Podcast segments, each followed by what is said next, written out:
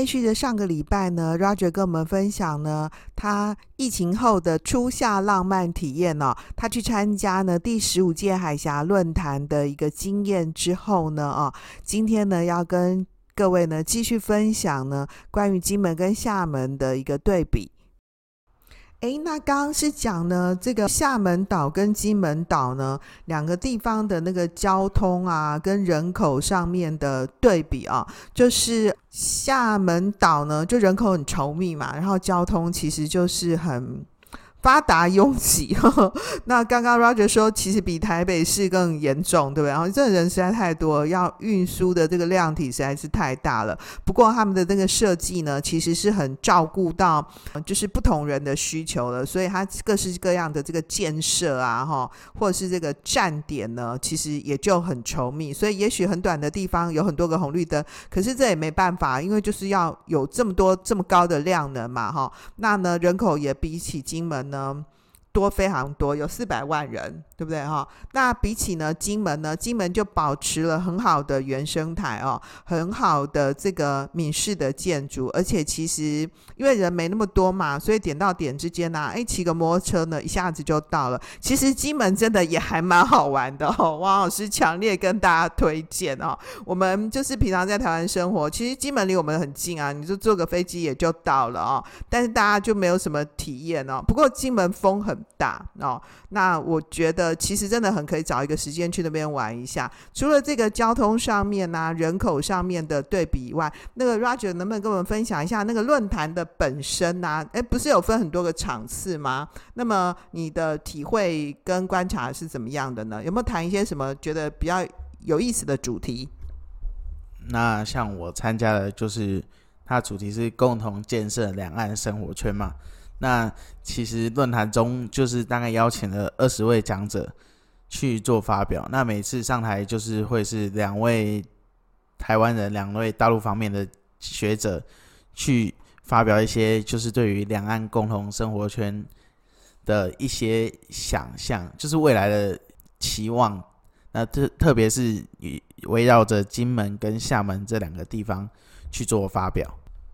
哦，就因为那个金门跟厦门很近嘛，而且因为这个海峡论坛呢是在厦门举行，所以就是特别关注到就是厦门跟金门呢，哦，这两个地方怎么样建立一个就是更舒适啊、更方便的一个共同生活圈嘛，哦，就有点像我们那个北北基啊，现在大家每次什么东西都是会连在一起，那因为厦门、金门连很近嘛，那就是对于这个。厦门、金门、金门、厦门要怎么样建立或建设共同生活圈？每个人就合个言而至哦。那平衡嘛，所以大陆方两位学者，台湾方两位学者，大家来合个言而至一下哈。诶，那有没有什么觉得大家比较关切的或或比较讨论热烈的主题呢？就是，其实，在这个论坛里面，其实许多讲者都会提到金厦大桥这件事情，就是想要在金门跟厦门之间盖一座桥梁，然后取代目前小山东这个方式，就是为了让两岸的交流能够更便捷，就直接盖一个就是跨海岸的，是不是的一座桥，然后两边就可以通了，这样的意思吗？对，就是从厦门的集美。然后往金门的东北角，这样盖一座跨海大桥的概念。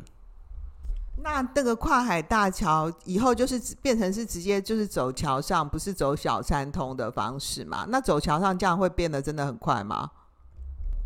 像以金门大桥跟原本往返小金跟大金的船为例，就是这一切都会变得很方便，然后。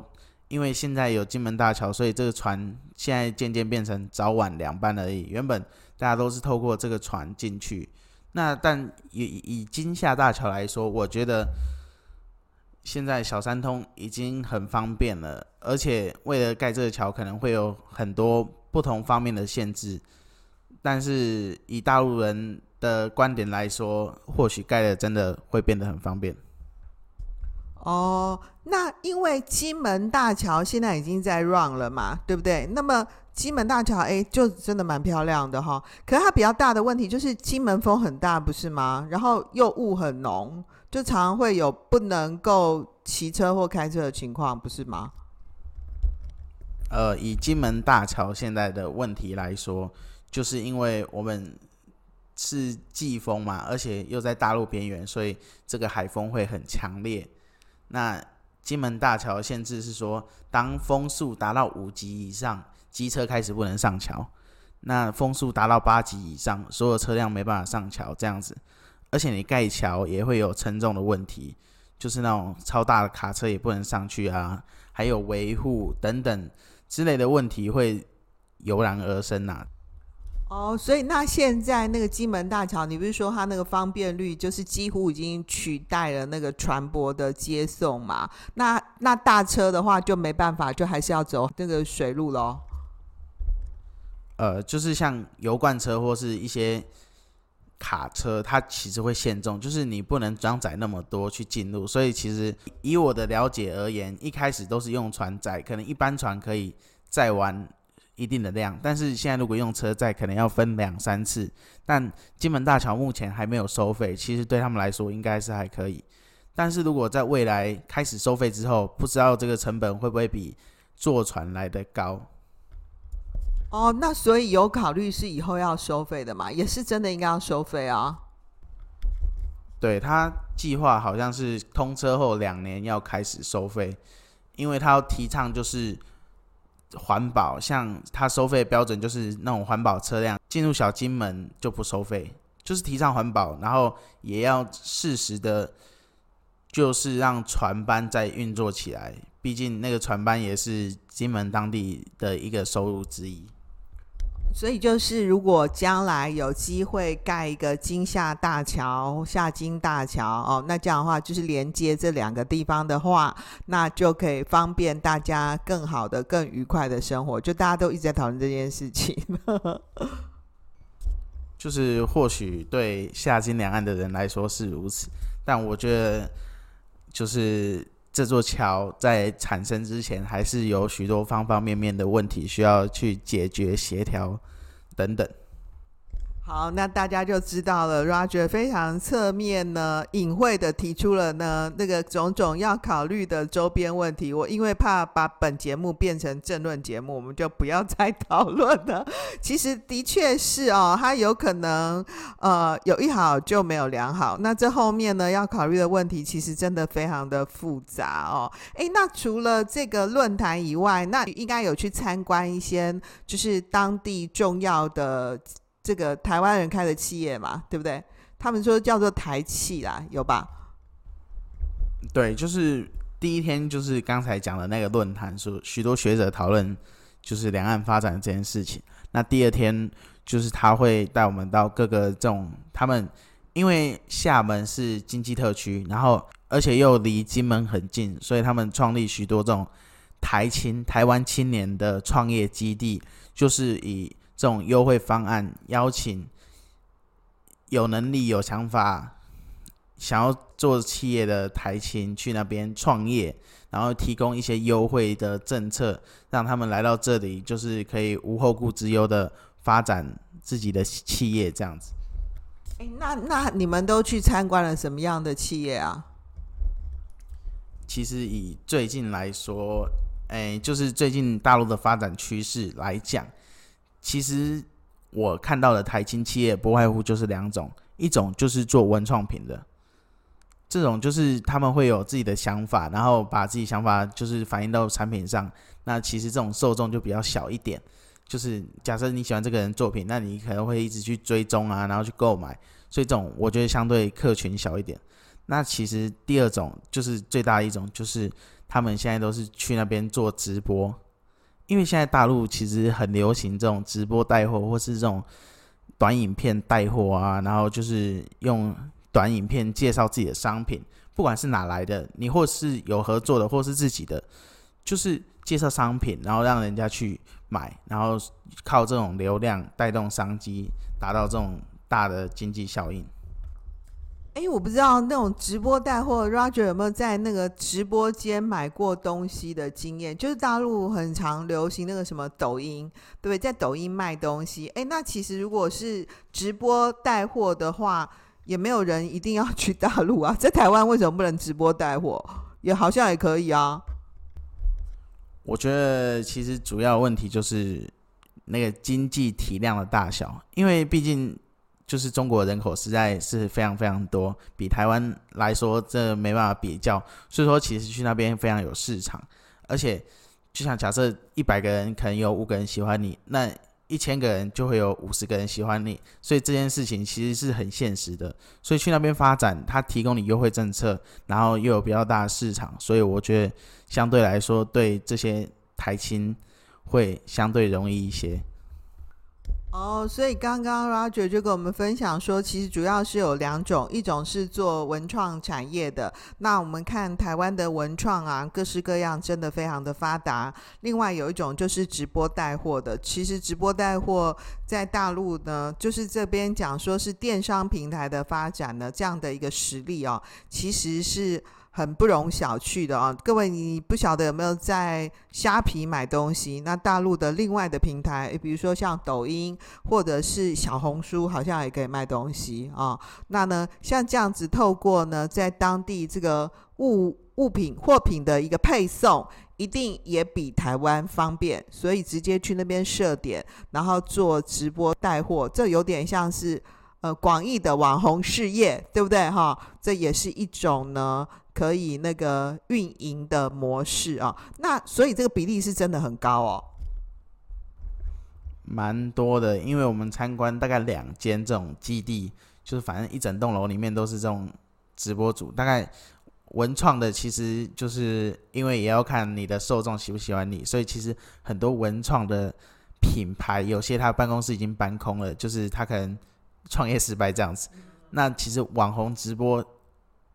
他们这两个基地通常都播一两层楼，里面全部都是网红在做直播，所以说其实相比下去，就是这个直播然后带动买气这件事情，对他们来说是非常习以为常，而且是占绝大部分的购买方式。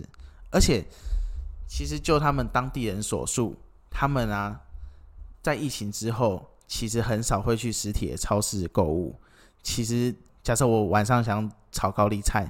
我可能会刷刷抖音，或是刷刷那种外送软体，然后就让他按下去。他说，因为厦门人其实上班很忙碌，他早上出去，因为有交通问题嘛，所以他可能会塞在路上。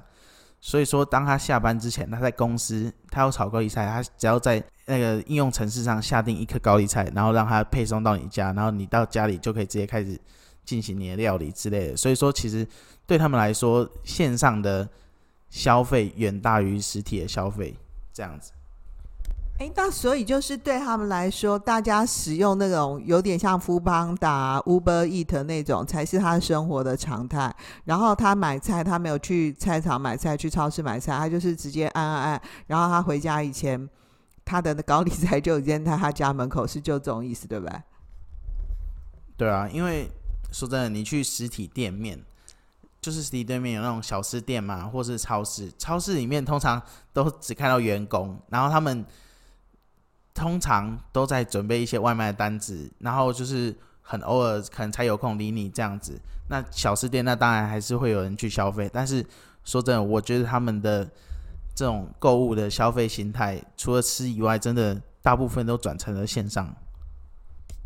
我我我自己啊，对于那个 f o o p a n d a、Uber Eat 啊，我的那个使用度是很低的啦，哈。主要因为是王老师家实在是太方便，我家楼下就充满了 Seven。哎，光讲啊，我家楼下的 Seven 啊，有一二三四，有五间 Seven 呢。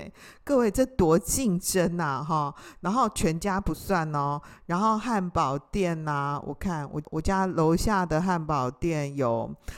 大品牌的 OK，大品牌的啊，那种平常我们比较那种什么美而美那种，我们就不算咯。大品牌的那个速食店有三间啊，因为我家那里是热区嘛，所以对我来说，这个饮食其实非常方便。而且其实现在 Seven 小七啊，不是有做各式各样的活动嘛？他们的那个呃微波食品，我真的觉得超好吃的，所以我没什么在使用这个 Uber Eat 啊，这个 Foodpanda 的这种平台哦。然后王老师又是古代人，这个线上购物呢也。不很多哈，我比较喜欢去看真的东西，然后我体验看看。你最好给我试验看看，就算是一颗高丽菜，没有，它是真的高丽菜长在那里，他有跟我标出来说几公克，然后它的那个包装怎样，我都觉得看到比较安心。我真的太古代了。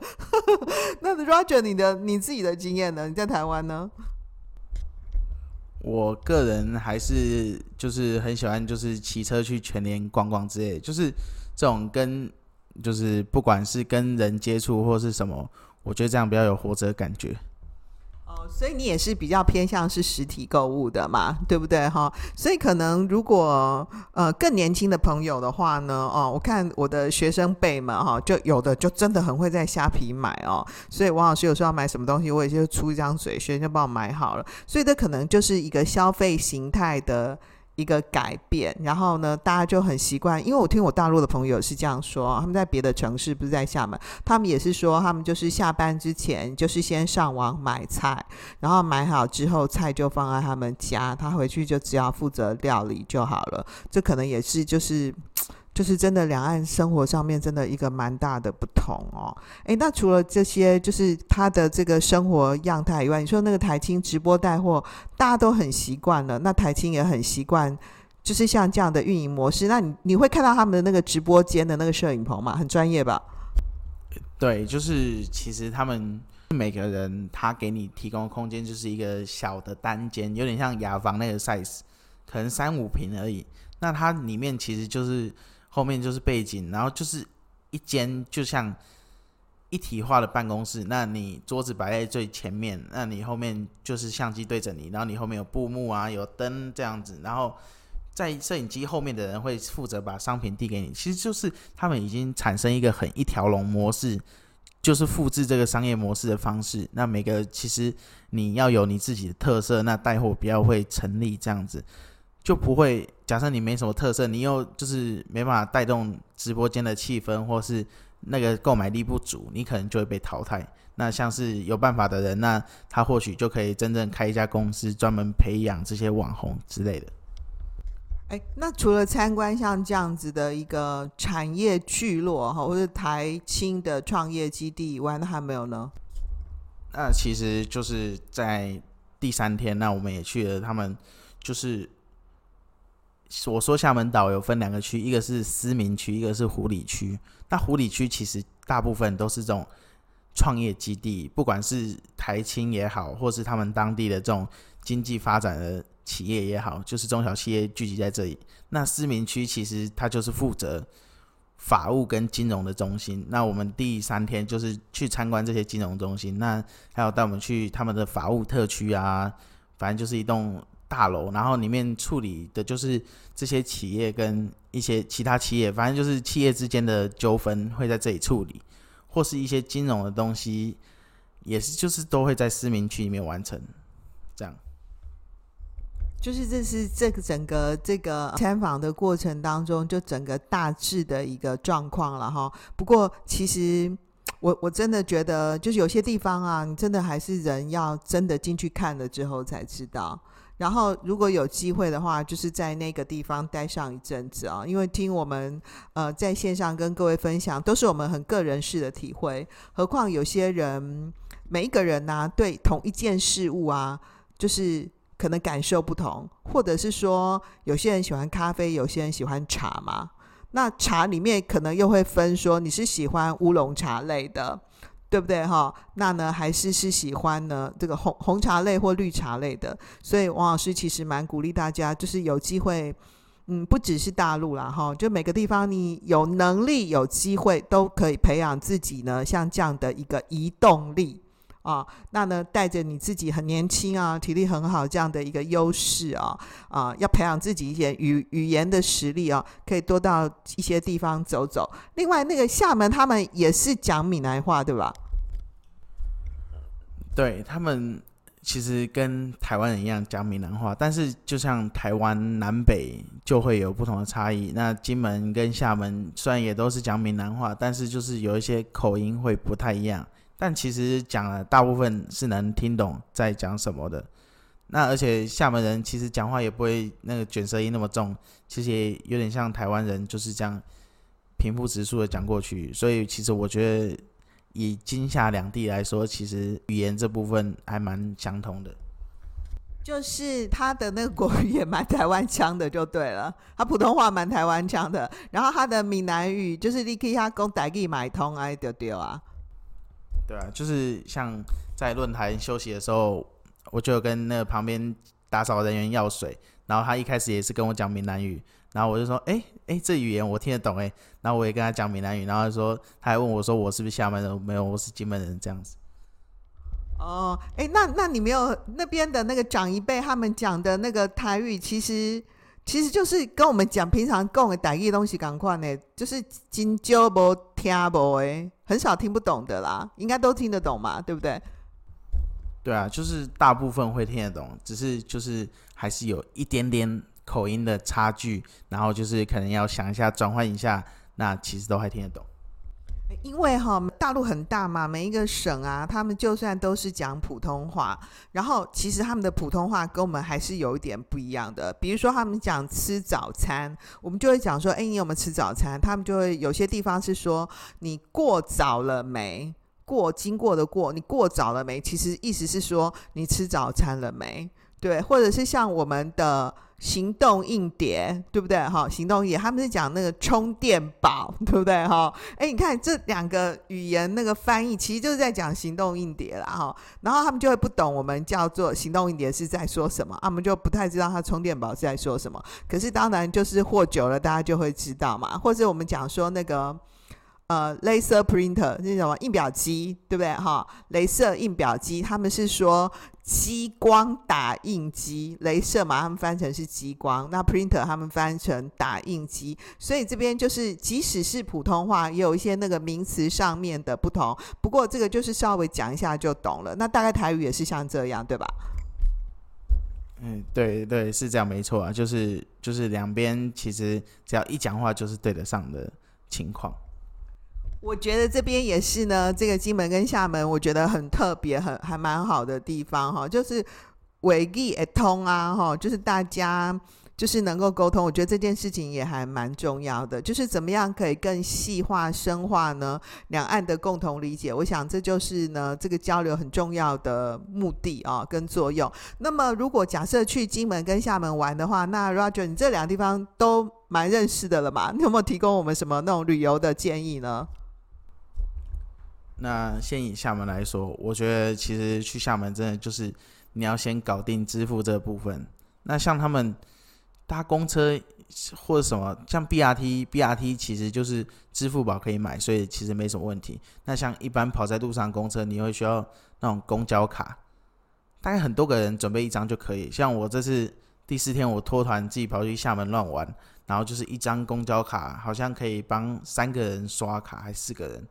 就是你要刷四次就好，他们也是这样 OK。然后其实厦门就是蛮多有特色的地方可以去看看，像厦门大学很漂亮，但是现在进去之前好像是需要申请才能。然后像这次我们去，然后有遇到一个厦门大学新闻系的副主任，然后他就带我们帮我们申请，然后让我们进去看看这样子。然后一些南普陀啦，或是什么。其实网络上都查得到，但是其实疫情前后中间其实导了一些蛮有特色的景点也有关，然后他们也有调整营业时间这样子，所以我觉得去厦门，去厦门其实就是把钱的问题搞定，然后再来就是可能要下载一些他们当地的地图 App 去导航，还有就是我觉得他们资讯相对没那么透明，像一些。就大陆的地图那些营业时间标的是错的，然后就是你要多方去参考一下，比较容易才能安排一个比较好的行程这样子。那以金门来说，其实去金门很方便，而且像高铁票去高雄可能要一千一千四百多块吧。那那但是你到金门，你如果买比较特惠的机票，其实也是大概这个价钱，在一千六百块左右。那去金门，其实说实话，在疫情期间去金门有一种出国的感觉，毕竟 毕竟能搭飞机嘛，这样子。那金门其实很多很有特色的景点，大部分是战地古迹，但是就是金门这种战地的风情，其实比十年前、二十年前少了一些。因为毕竟现在驻军也减少，然后很多据点开放，然后有一些彩绘啊，所以就让那种军军军中乐园那种色彩不见了，就淡化。但是还是有很多关于这种多元文化的景点可以去看。那像这种落帆，很多人就是金门人在那时候日本入侵的时候就落帆嘛，然后就会有人赚大钱，然后回来盖洋楼，这就很值得去看。因为就是当下那个洋楼。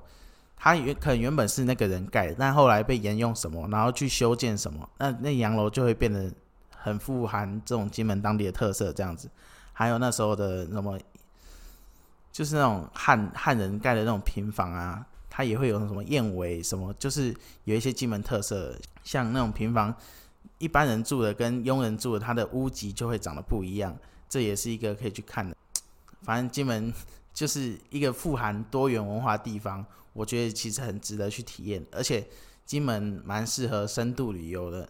你可以去个一个礼拜，然后住在不同的地方，体验不同的民宿。还有很多人去金门就蛮喜欢住古厝，但是我不太喜欢。那有时候很多虫虫，我觉得蛮蛮讨厌的这样子。所以就是可以推荐大家去体验金门的文化。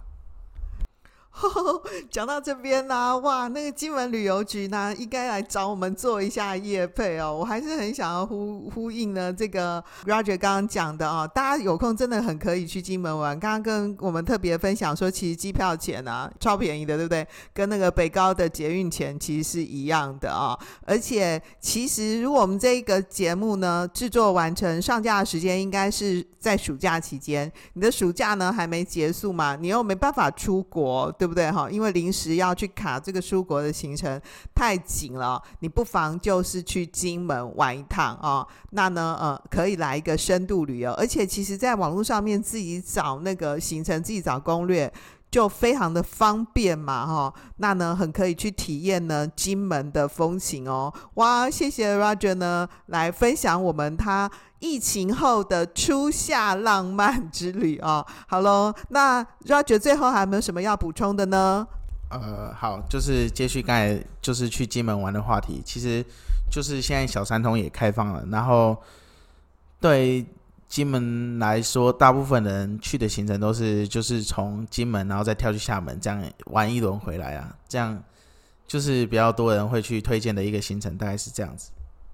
哦，所以你可以先从台湾到金门玩，然后在金门呢玩一玩之后呢，再继续小三通，再去厦门玩一玩。哎，那你就可以好好把握呢暑假的末期，来一场呢属于你的夏季浪漫之旅喽。好喽，谢谢 Roger，谢谢，拜拜。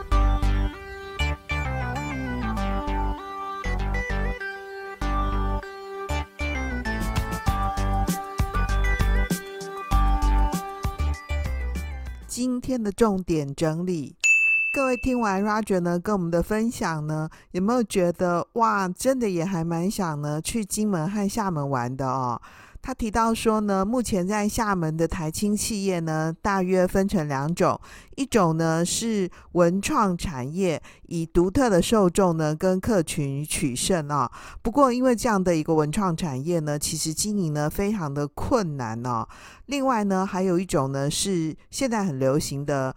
直播带货，哦就是由网红主播呢、直播主呢，在直播间里头呢推荐商品，是大陆呢现在最流行的一种新兴的购物方式啊！而且呢，这个直播带货呢，已经形成一种一条龙的产业了，所以有蛮多呢台青呢在像这样经营这种直播的行业啊，他也觉得未来商机无限。另外呢，线上购物呢已经成为大陆生活的常态啊。可是呢，呃，我们在台湾呢，会因为呢世代的不同，呈现出不同的消费形态。比如说像王老师啊，这个是属于比较长辈人，我们去使用呢这个直播带货或线上购物的这个经验就没有像呢年轻朋友那么多。那 Roger 提到说呢，他觉得他去逛实体店呢、啊，比较有活着的感觉。那么另外呢，Roger 跟我们分享说呢，厦门呢用的这个闽南语呢，跟台湾跟金门呢使用的这个闽南语的口音呢，虽然有一点点小差异哦，不过呢，去厦门讲台语的通啊哦。最后呢，Roger 跟我们分享说，现在的金门呢、因为驻军减少，所以战地风情淡化，但是呢，金门呢保留了不少多元文化。的特质啊，所以很值得呢深度旅游，可以呢去这个住住民宿啊，他很推荐。另外呢，如果你时间上面允许的话呢。